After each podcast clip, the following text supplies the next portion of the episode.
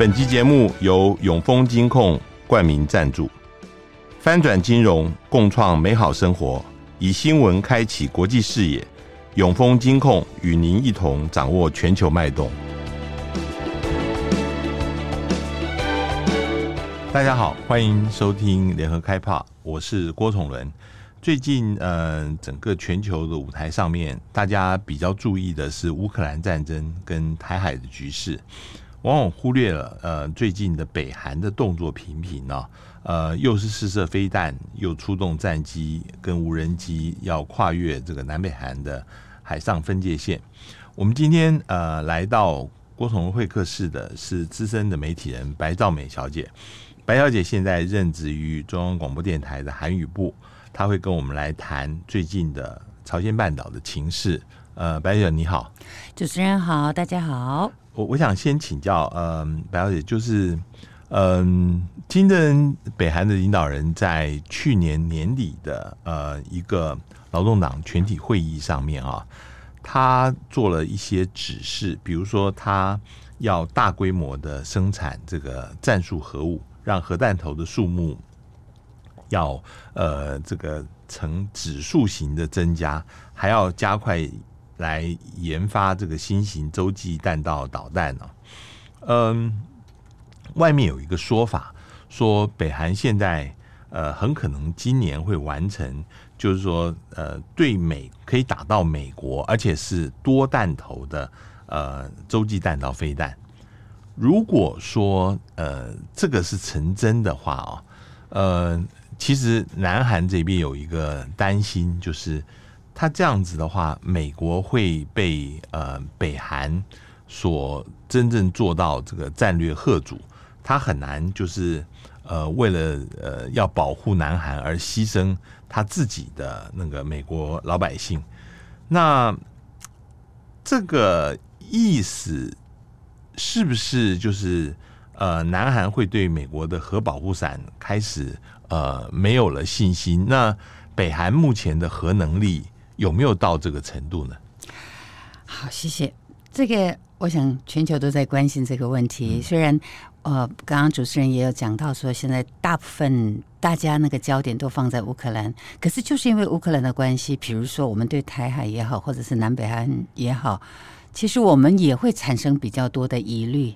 未来美国要不要来介入啊？要不要来帮忙？刚刚讲到这个保护伞这个问题也是差不多。嗯嗯、那呃，说到北韩，它现在到底到什么程度？然后我们会讲说它是呃韩国的这个语言的用词叫做几何级数。我们常讲呃等比的数列的这种方式，嗯嗯、也就是我们常讲乘以一倍乘以一倍。那我们通常会讲说它的核弹头到底保有多少？呃。大部分的人，因为我们没办法知道正确数字，可是通常会讲二十到六十枚，嗯嗯、所以我们就取中间值，就是四十、嗯。意思就是说啊，如果是倍数成长的话，大概赶快赶快弄，就可能会有八十，那数字就越来越大，八十以后会变成一百六，那这个就是很大的威胁。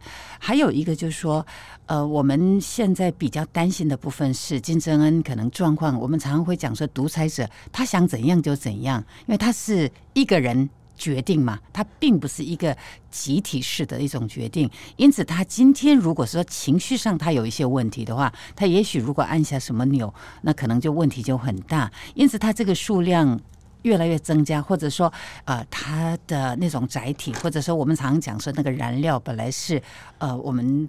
如果是液体燃料跟固态燃料，就差距非常的大。液体燃料你要花大概一两天的时间才能够注入完成，那固体燃料的话，很短时间就可以准备。而且很重要的是，它的稳定性比较高，所以等等等等，我们就会非常的担心。那所以呢，呃，南韩就会开始。比较多的人民就开始关心这个问题，也就是说，平常如果你丢一些蛋出来，大概就觉得说它又来了，可能一般年轻人没什么感觉。嗯、可是这个核的问题就威胁性就越来越高，嗯、所以就说，呃，这最近一次刚好尹锡悦就有提到，因为。一月十号、十一号那个时候，就是有一些国政报告之类的，所以外交啊、国防都有跟他报告。所以尹锡悦那个时候就有提到说，我们也可以拥有核，这个还蛮震撼的，因为国家领导人这样讲，比如说今天是国会议员讲这个，感觉听一听就过了。可是国家领导人讲，哎，这个问题就蛮严重，所以很快美国就有一些反应出来，就表示他有一点像是要赶快要熄火这样子。嗯、那可是南韩也是有过民调啊，在民调的时候就有，呃，尤其是年轻人他们的想法是，我们也应该要有，而且那个比例是非常的高的。嗯、那我们也应该要有的这个意思，大概。我觉得我我讲的这个民调的部分，大概就觉得说不太能相信美国会介入或帮忙。为什么呢？就像乌克兰这个状况，他们也会看这个状况。乌克兰，美国也，他虽然是有很多的资源、很多的援助，可是他没有真正自己进去，他没有。那我们讲核武好了，俄罗斯有啊，美国不能介入，就是因为他有核武。同样的，假如今天北韩是拿核来威胁的话，美国可能就。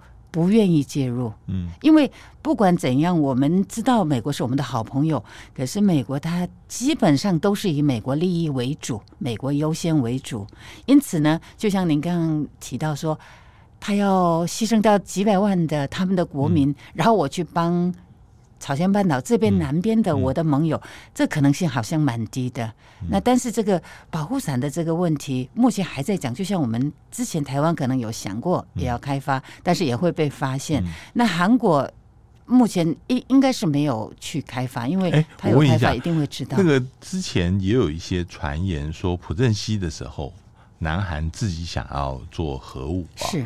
那南韩有没有人讨论说有没有这个能力？那能不能在瞒着美国的情况之下自己做呢？我我是觉得说这个真的蛮困难，也就是说瞒着要做。他们如果能力上要做的话，因为这个不是说呃一两天一两年就可以完成的。他如果要等到他真的成熟了，因为那个都要做很多的试验。那个北韩他花了多久时间？他花了非常长的时间之后。二零零六年第一次他就试爆，这个就已经让人家担心他已经有什某种能力。可是那个时候精准度也好，他的这个呃，我们讲说那个呃距离也好，那个都有问题。所以可能大家都觉得说，只要制裁，呃，只要掐住他的脖子，他就不敢。呃，那南韩应该是有这个能力啊。可是南韩一来就是他跟美国盟友这种关系，他不能。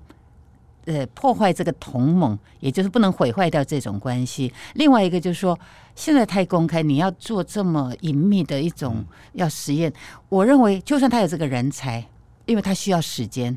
他需要试验，我觉得有困难。就像我觉得，哎，台湾是不是有这个能力能做？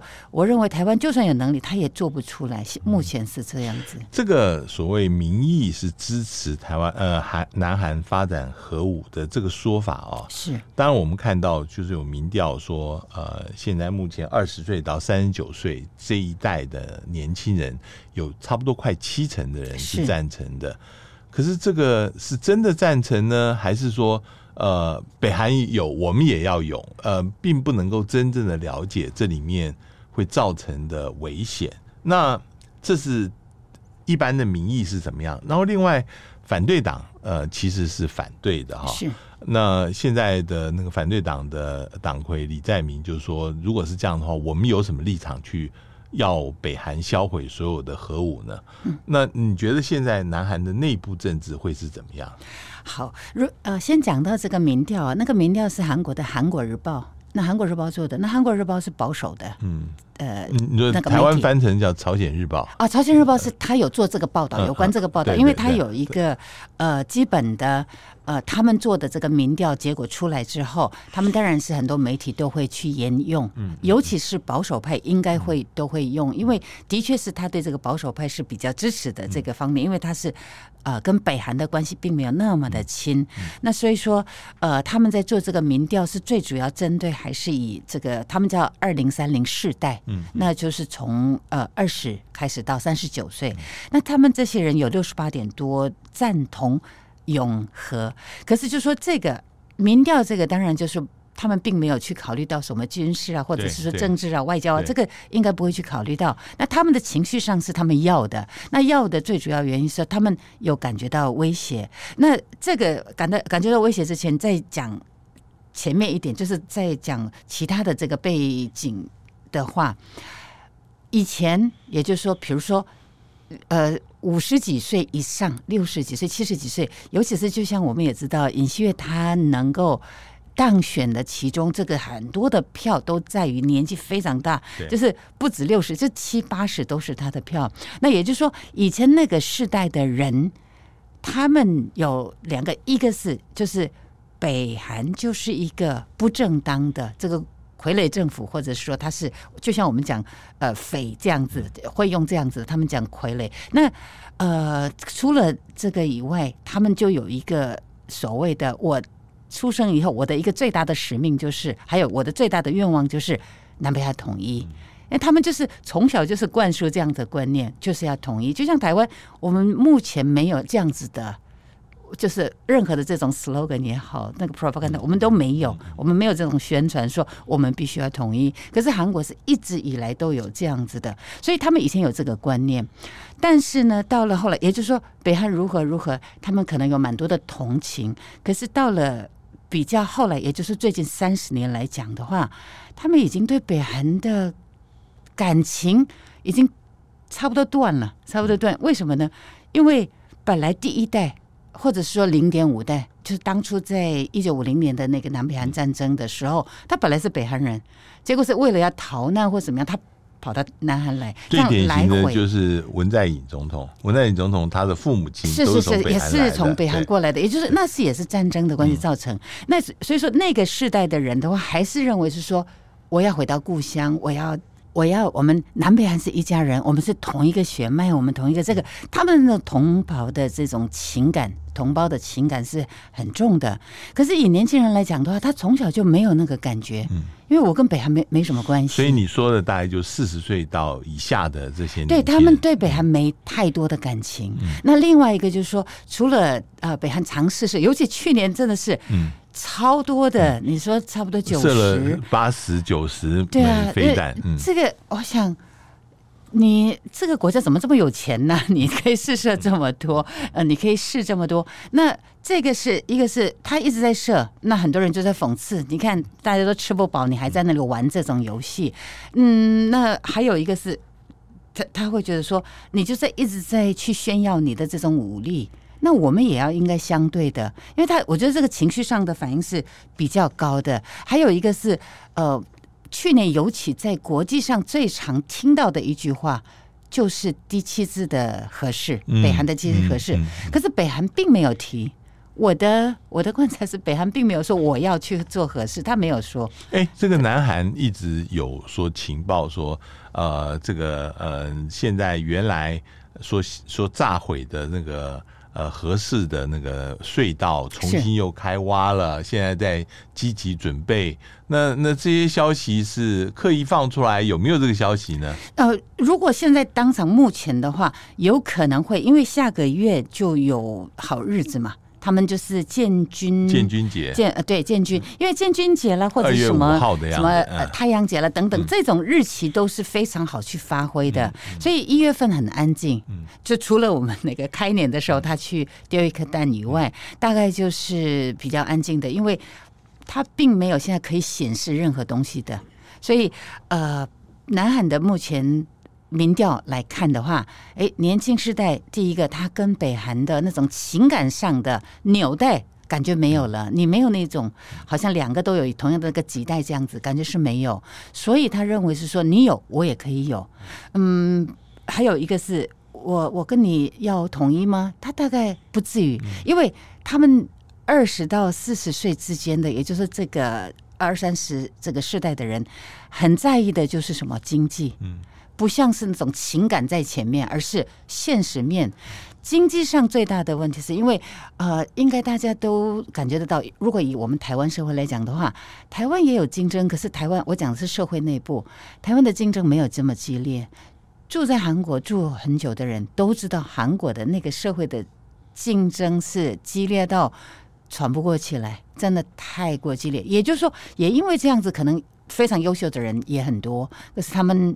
竞争很激烈，那竞争很激烈，也就是我要找一个我想要找的那个工作很难找，工作又难找，它物价又高，那就是我又买不到房子，所以韩国不是很很久长久以来就有什么三这个炮气，就三炮、四炮、五炮、七炮、八炮，这个很多这个 N 炮世代，也就是说我我现在没有希望结婚，我没有希望买房子，我没有希望有好工作等等。他们这个世代，他们已经很辛苦了，我已经够苦了。如果假如我跟北韩有什什么任何的更好的关系也好，不好的关系也好，假如我跟他和。对我们是负担呢，跟以前的东西德的状况是有一点不一样的感觉，因为东西德是他还没有五十年，他们就和了，呃，之后当然原来的那个西德，也就是后来的德国政府，他付出非常大的代价在经济上。对。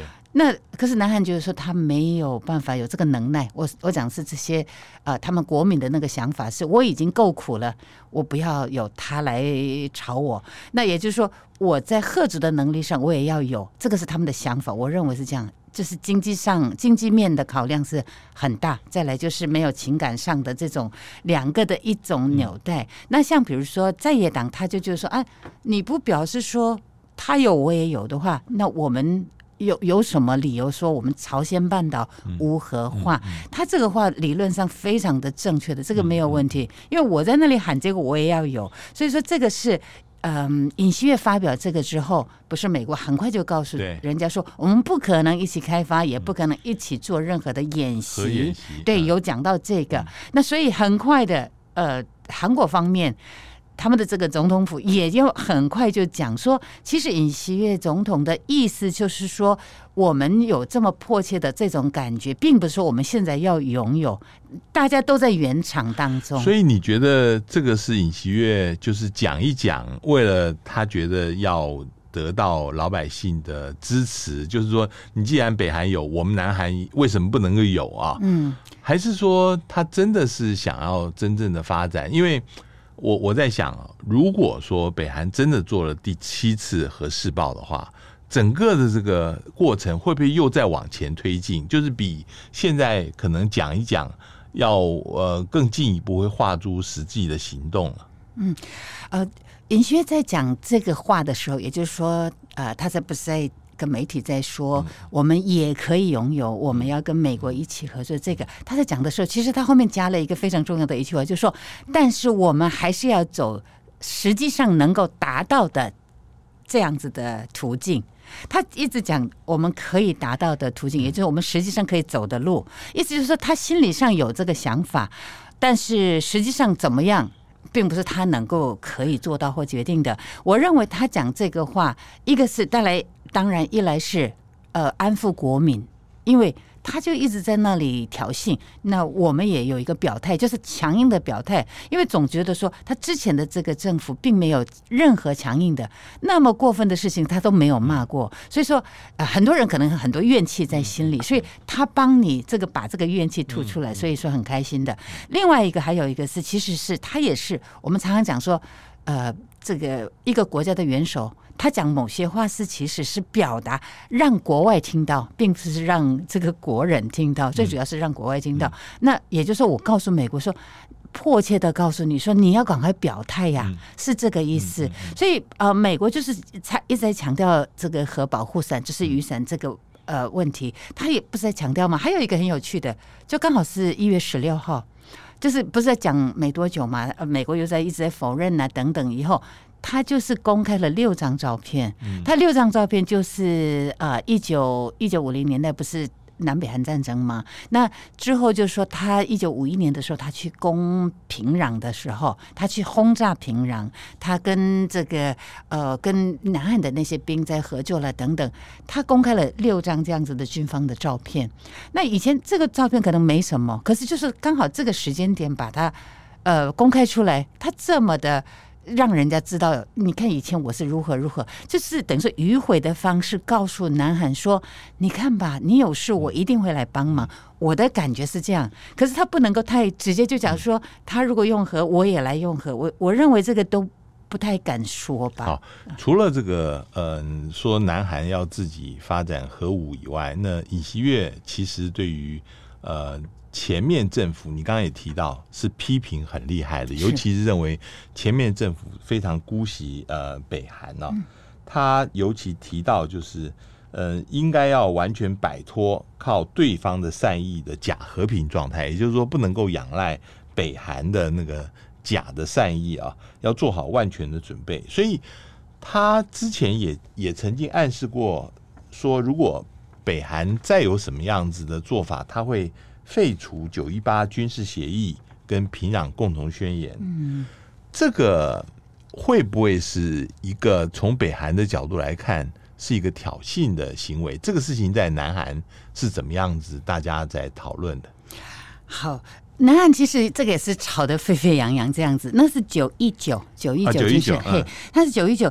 其实九一九不是独立的，我要讲的是，它是那个平壤共同宣言。是有关的，这是二零一八年，就是文在寅跟呃金正恩呐、啊，他们就是有一个呃共同的宣言。那共同宣言是是那个文在寅到平壤，对对对，他在平壤，所以说他们叫平壤，他们韩语的说法是呃平壤呃共同宣言啊。那这里面就有一些附带的一些很多这个小条件啊，什么等等。那其中一个就是九一九。九一九这个军事方面的这种和平的他们的军事的协议，那军事协议当中，其中一个比如说我们要呃例行性的双方的这个军事方面的一些沟通啊，等等于说有这个会议。另外一个这个重点就是说，在我们常常讲这个三八线。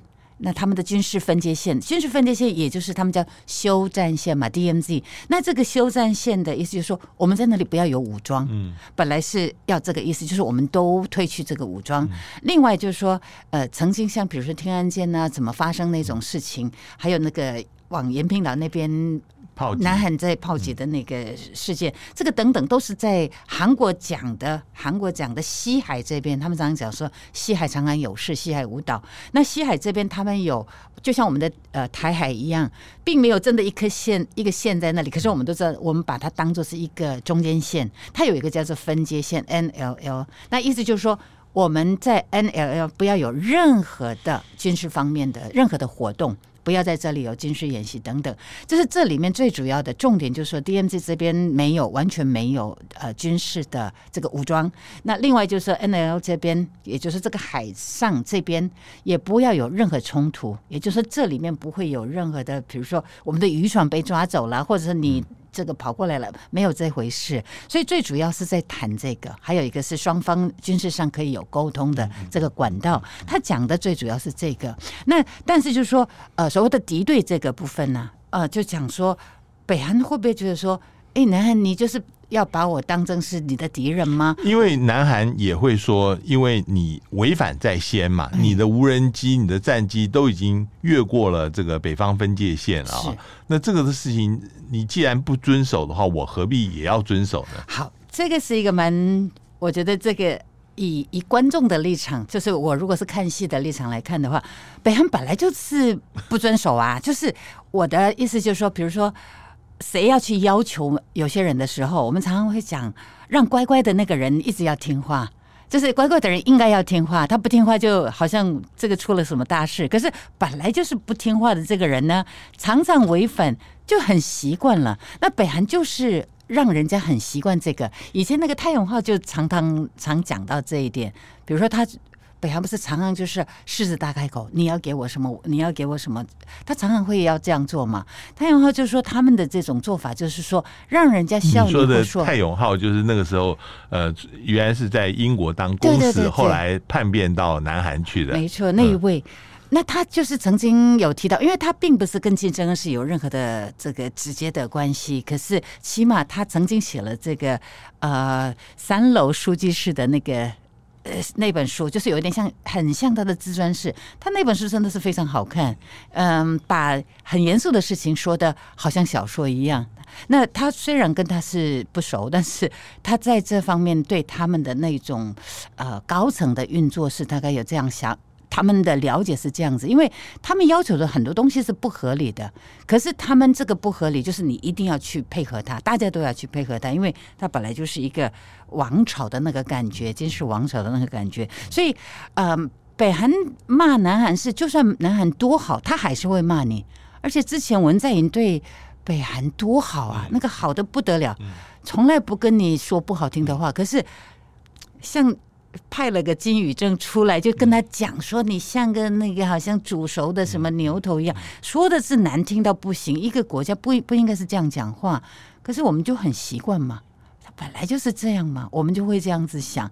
所以，呃，北韩是不是觉得南韩挑不挑衅？这个不是问题，而是说北韩他本身就他想要怎么走就是怎么走，他不会去管你啊。那还有一个是他一直把要把。”呃，美国拉出来要跟他谈，我们也都知道，他一开始就是在核试什么的，他并不是要跟首尔谈，他本来就是要跟华盛顿谈呐。后来就是好像啊，来了一个很不错，终于这个川普就出来了，两个在谈，可是又又是有一点这个蛮尴尬。这个川普当时就本来就想说，我们就把那个毁掉啊什么的，我们都知道，他说他真的是想要用核来毁。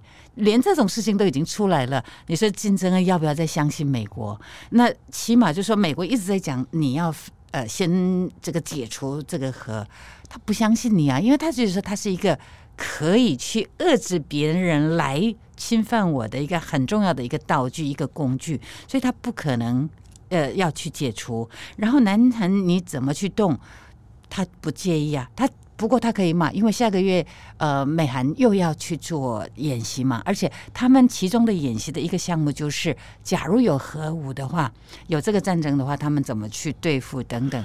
这个就是这个就是我我接下来想问的，就是说，呃，从去年开始，美国跟南韩恢复这个实兵的演习，以前是只有做电脑兵棋推演嘛，哈。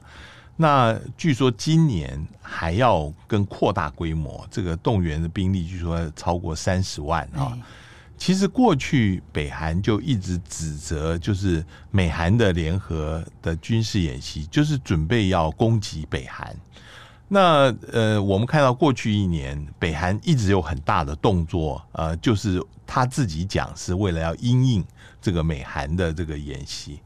那现在，嗯，如果今年我们看到美韩还要扩大规模，那北韩会有什么样子的反应？这个会不会让现在南北韩情况特别特别危险？好，现在南北韩其实已经呃有一点。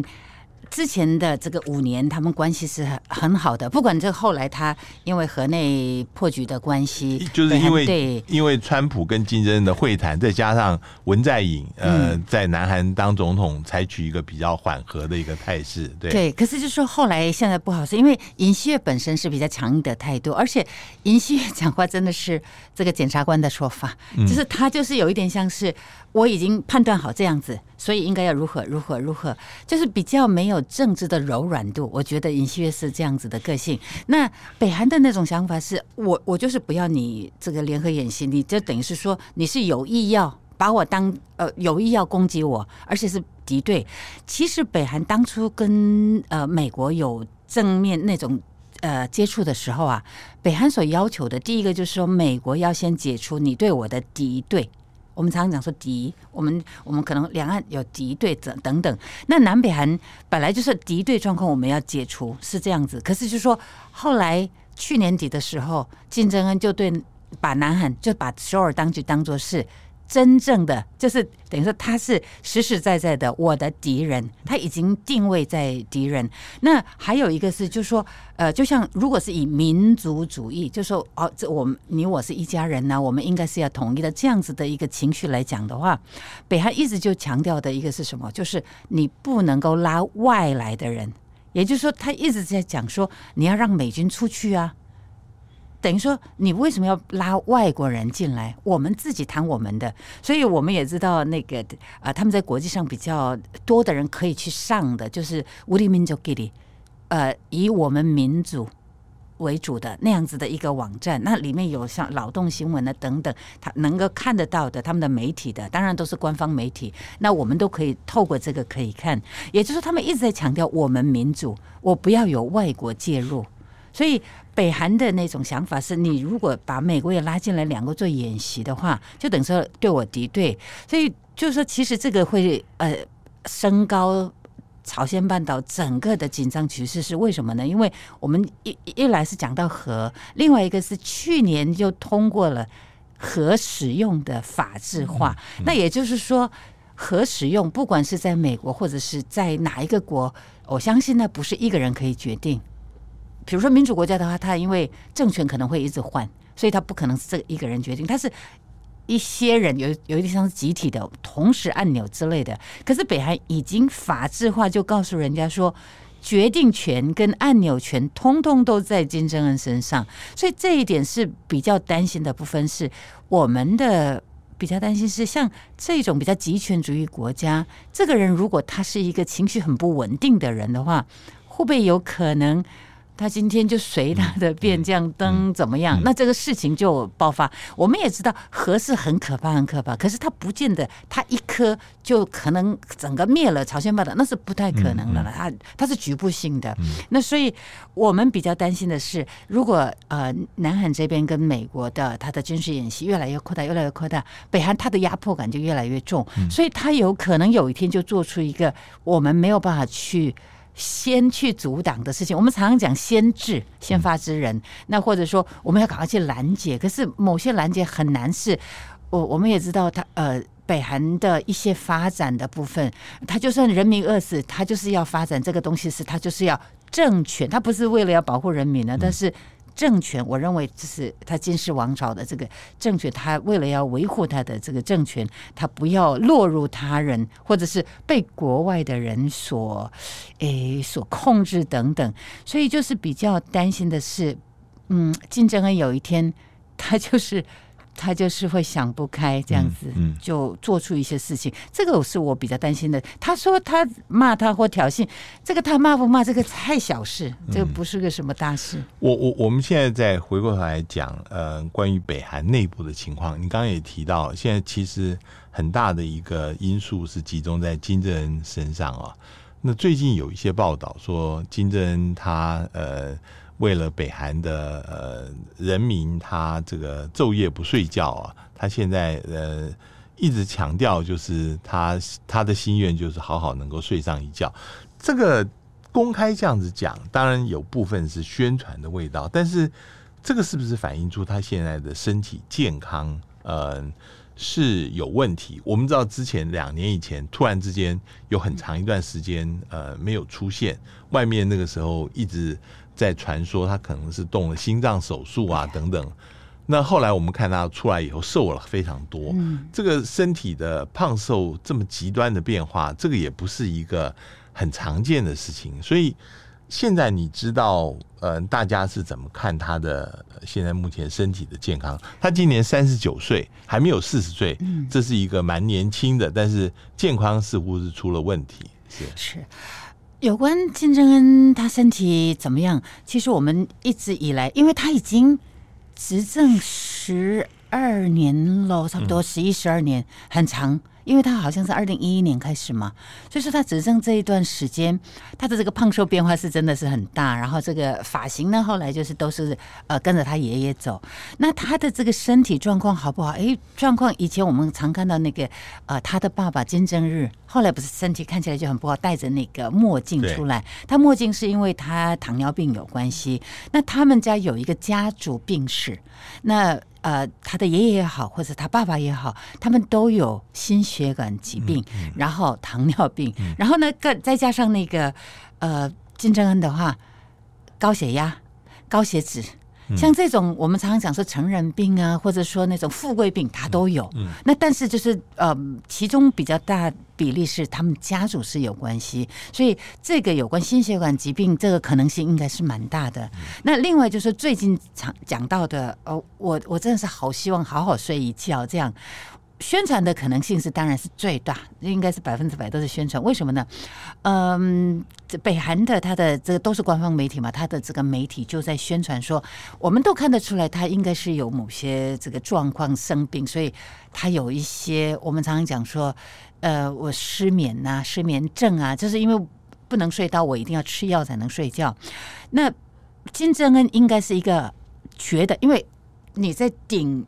层风的时候，那个地方蛮蛮冷的，这样子，就是说高处不胜寒呐、啊。他就是一个人，也比较寂寞，呃，也比较紧张，因为常常会讲说，我们讲斩首行动等等，嗯、我想多少都还是会听过，嗯嗯、他多少会担心他的安危这样子，所以说他身边其实并没有他很信任的一个人，那所以。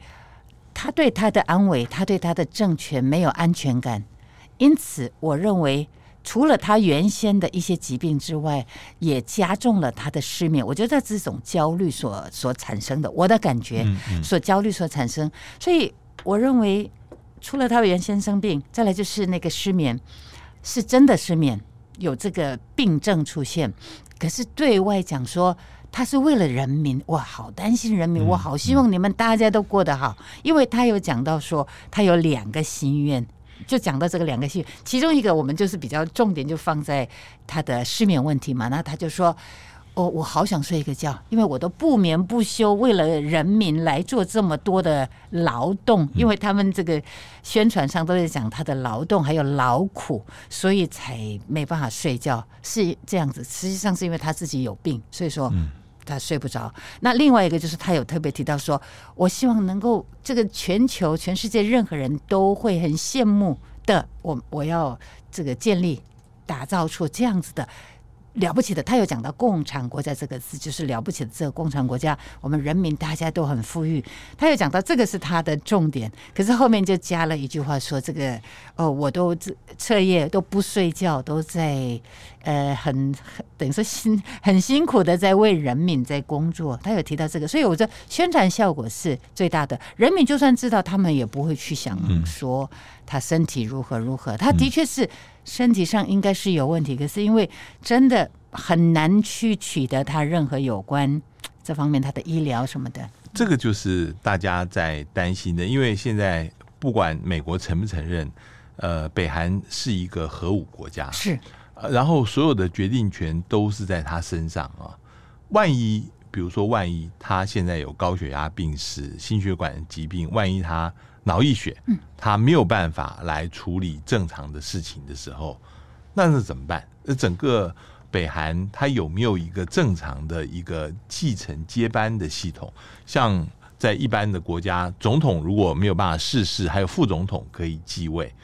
北韩没有一个明显的呃一个，你说现在他的妹妹金宇正能够担负这个角色吗？还是说大家曾经有讨论过？未来如果万一金正恩不能够呃逝世的话啊，那是一个集体领导的方式吗？现在目前大家有没有做一些猜测？好像这个应该是大家真的很关心的一个问题，因为我们常讲说，假如有事，假如有故，也就是说有事故，有有什么事情要怎么办？因为尤其是越是集权的国家，越是会担心。一个是如果是他真的。有一天倒了，就是也就是他如果生病，有一天倒了，人民你要不要这样子，要要反起来这样，这个也是会担心，因为这个会整个影响到一个地区或者是整个东，我讲的是东北亚地区的一个安全，因为这个国内有很大的一个。暴动或什么的话，也许就会影响到周边的一些国家。那有关竞争是不是有已经想到？因为他太年轻了嘛，所以呢，我们常讲接班人是我们外面在讲，可是从来没听过北韩内部在讲。这个就是因为从，因为他们党机关报就可以看得出来，他们从来没有提到他的，呃，他想要去培养谁，他都没有提。这也就是说，他不不提，是因为当然你，你你人等于是说。我这个皇帝还活着，你还敢那里讲接班人？这个有一点你很不敬啊！这个很快可能会把你抓走，也就是说，你可能在权力核心就会被踢出去，所以应该是没有人会提出来。但是就是说，最多的人会想到就是金宇正，因为你可以看到他周边所有的，也就是我们常讲说，这个是第二顺位、第三顺位、第四顺位，我觉得他变化太快。有些人今年可能呃上半年他是已经上到最高的那种，对，像那个第二、第三，呃，像那个军事上面的最呃仅次于他的的朴正天，嗯，马上就被，啊、对对对，他他已经马上就被贬下去了。对，可是这个人没死，对，没有死，他就是他就是原来是元帅，已经升到元帅的位置，嗯、对对对，然后一下子就贬到这个呃，而且。这个在北韩的呃这系统里面似乎是常见的，对，没错没错，不是北韩系统常见，就是说这个也对，但是更要说加加金正恩这样子，因为他爸爸他爷爷没有这样做，他爸爸他爷爷是这个做法是的确是。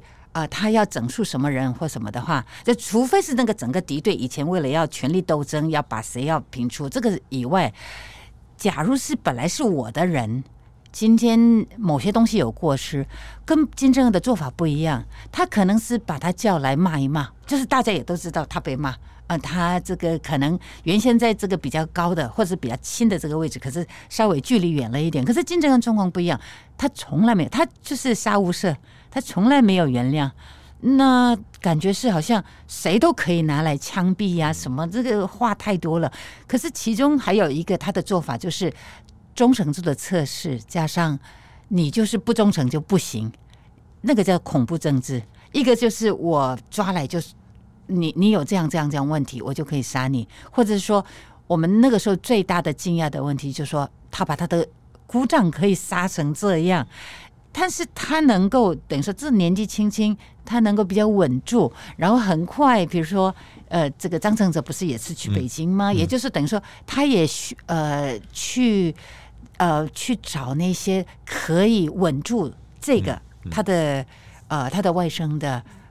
地位的一些外来的一些政权的一些支持，所以其实张成泽在对于金正恩的现在保住这个位置是很大的功臣，他都能够把他杀了，所以说他谁都可以杀。那之后的一些事，我们太多了，因为我们我们说那个也好，什么也好，我们通常就是会有一个任期，或者说有一个长度，它不会是那么短，它常常甚至有半年而已，或一年一年半，这个人就被。不见了，常常就一下子就出来说：“啊，这个人可能被枪毙。”我们也在等，因为不能证实。几年后他又跑出来了，嗯、所以他这个方式就是说：你本来在我旁边吃香喝辣，你如果不听话，那可能就要被我踢出去。那所以说，这种状况是他常见的，一个是恐怖统治，另外一个就是我看你的忠诚度。另外，如果现在讲接班人，其实是我认为大不敬。可能就是大不敬，他不能提。那可是金正恩可能心里面有有一个数，所以说他可能想说：假如我死了，我觉得这个就是他的焦虑点，他不能睡的一点。假如我今天身体不好，如何如何怎么办？我想他多少会想，因为不管怎样，他从爷爷开始到第三代嘛。那第三代我在我这里没有的话，以他们的那种个性来讲。这真的很没面子啊！在我这里灭了就没有啊！我我再提一个人，因为嗯，从去年十一月中哦，他那个时候看那个呃火星十七号的那个导弹发射的时候，带了他女儿，对这个女儿出来让大家很讶异，因为金正恩嗯在那么年轻的时候也没有说带在他爸爸身边，公布在全国的老百姓前面。那所以呃，这个金主爱这个女儿的名字，呃，她现在看起来才十几岁啊，嗯，嗯，把她带出来的意思是什么呢？当当然有有人讲说啊，可能是不是金正恩真的把她指定为接班人？但是有人讲说不可能这么年轻，而且据说金主爱是前面还有个哥哥，听说哥哥在国外念书。那呃，男性继承人似乎呃还是一个比较传统的一个做法，所以你怎么看？好，我我先讲这个金主爱的兄弟姐妹哈，因为没办法证实，这个也是实在查不到。就像以前金正恩、金宇正、金正哲，就是他的那个哥哥，他们都在国外读书嘛，我们都不知道他到底是谁。或者是曾经我们在画面上大家都在指，就是画圈圈，就说这个就是金主爱呀什么，原来不是，嗯，有没有？就说就是那个合唱团的时候，对对对对，大家都不知道谁是谁，这样子都在猜测，通常都是不会把它公布出来。那所以说，到底呃金主爱的兄弟姐妹是不是在国外，是不是怎么样？这个真的很难猜测。嗯所以呢，我们就有好几个猜测了哈，就是说总是会去想，为什么不是老大呢？一个就是说啊，可能在国外，这个就是可能性；另外一个，可能老大有哪些地方是不够的，也就是说他可能某些地方不足以可以可以带出来，不能带出场。金正哲可能不如金正恩这么好的样子，所以他虽然他是哥哥，后来没有给他来继承。呃，金因为金正哲他没有兴趣，就像有一点像呃这个他曾经在马来西亚不是被毒杀的那个他金正男呃，就是说不同的妈妈生的金正男，金正男也没有兴趣。这就是他个人没有兴趣，金正者没有兴趣，他喜欢 e l l Clapton，他喜欢一些这个音乐什么之类的。我认为这是个性不同，那正好他也不算很大的威胁。可是不管怎样，继承来讲的话，他也是男性，所以他非常的防他。防他有两种方式，一个是让他永远都在国外不要回来，另外一个就是把他带到北韩来，让他在平壤不要。也就是说，他可以自由活动，但是你不能有太多的对我有威胁的。目前我所知道是他人在北韩，就金正者已经回来了，也就是他在国外，他可能眼睛看不到，所以说他人在里面。嗯，那刚刚有提到，就是说不知道他老大在哪里啊？一个是有可能在留学，第二个就可能是他不如这个妹妹，哎，对，金主爱。那所以说这个可能性是这两个之一。那另外还有一个。还有一个可以想法，我们可以去想象一下，因为我们大家都没见过嘛，大家都没见过，老大可能不是男生，有可能，那就是这个女儿当中，这金主外一出来就知道哦，完全是他妈妈的翻版，有没有？就是完全长得一样，就表示哦，他当然很爱他老婆，呃，因为他也有在外面有生小孩啊，那但是就是说，起码这是我的这个我们的正宫。生的，然后他跟他长得这么一样，这么漂亮，这么可爱，有带出来。可是我不认为这个是跟接班有关，这、嗯、完全不、嗯嗯。我认为这是完全不可能。虽然我之前就算是这个呃金宇正他的这个呃地位也好，他的这个权利也好。我一开始并没有非常正宗猜对，也就是说，我不认为他有这个权利，有这个能耐。可是发现哦，他好像是全部都是他是这个呃呼风唤雨的那种感觉。那可是金主爱一来他太小，那如果他真的是能够上的话，一个很重要的一个是金宇正在呀，这个姑姑会把他放着吗？嗯，我觉得金宇正因为他是一个非常有。有呃有野心的一个人，为什么呢？因为之前朝日新闻驻韩国特派员啊、呃，也曾经呃写过蛮多呃，他曾经也跟着去过河内，所以说他对这个朝鲜半岛的情势那些写的非常的，我认为写得非常的犀利透彻。那曾经就是呃讲我讲到这这一位呃那个记者，他写了一本书，就有提到是说，他认为是说当初的。南北韩的那些和平宣言，那些他是错误的，因为他讲到这个北韩就有批评，他直接指名批评这个人，指名批评之后，南韩那个时候青瓦台在文文在寅政府嘛，青瓦台不是他外籍记者不是都有一个外籍记者俱乐部，或者说他这个特派，所以说他可以来呃接受呃他可以来采访之类的，他们把他呃放在黑名单上，他竟然不能去，是因为。北韩抗议的关系，因为他就是里面就有提到是说北韩的一些不合理的那，但是就说金正恩跟金宇正，他认为金宇正有一点像是金正恩的呃另一个分身，可是那个分身并不是他发号施令，也就是发号施令还是金正恩，金宇正是等于说他是户外版，呃行动版。这样子，等于说金正恩坐在他的王位上，然后金宇正出去外面，等于说钦差大臣。黑白脸的时候，他专门扮黑脸，然后呢，大家面见他就等于面见金正恩一样，他认为是他们是这样子的关系，也就是说。我到现在还是认为是说金宇正接班的可能性不是很高，虽然目前我们实在看不出来谁可以上，可是金宇正上是有对北韩的整个社会氛围不太符合。目前不管怎样，你洗脑过度到这个国家，就是只能够这个姓金的才能够当当他们的国家的领袖，可是他们对女性，北韩是非常非常的男尊女卑，就。我们也知道，台湾是男女性这种地位几乎是没有什么差别的，真的是很平等。南韩我们来讲的话，还是女性会稍微低，可是北韩那个低的程度是非常的低的，在北韩才能够，他们都能够接受，是说这个女性都要去服务的那种，嗯他们是很很常见呐。那金宇正是因为他是有这个王王室的这个血统，我们讲这个金金氏王朝的这王室的血统，所以呢，他虽然这个感觉高高在上，可是他并没有做过任何他自己去决定的事情。我们在目前。都没有看到他任何是他要做的，而是他都在他旁边，只是他刚好是在他哥哥的旁边，所以他的那个光环，也就是说，我们 我想讲说他呃那个恩泽都已经到他的身上那个感觉，可是实际上他做的并不是真正发号施令的，就有点像分身，可是那个分身是并没有真正的心脏跟脑在那里面，只是他一直在表现出他的比较强硬的一面。